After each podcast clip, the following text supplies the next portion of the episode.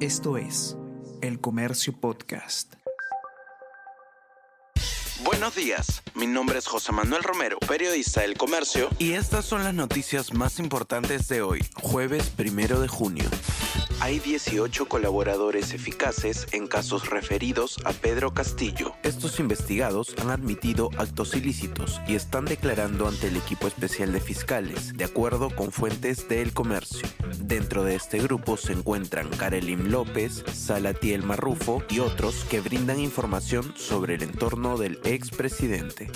Miraflores, Surco y San Isidro lideran oferta inmobiliaria. El 80% de los proyectos estarían dirigidos a familias. Cercanía a colegios y trabajos es factor clave en elección nueva jefa del IRTP fue directora de comunicación en Palacio. Existen suspicacias entre los gremios de prensa debido a la designación de Ninos Cachandía por cercanía con Dina Boluarte.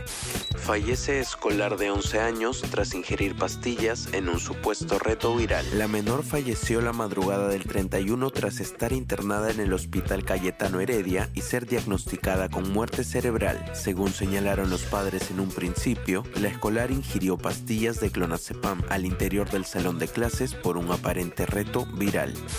Varillas avanza en el Roland Garros y hace historia. El peruano remontó dos sets al español Bautista Agut, número 24 en ATP, y pasó a la tercera ronda. Con este resultado, es el primer tenista que juega cinco sets en sus cuatro primeros partidos de Grand Slam. El Comercio Podcast.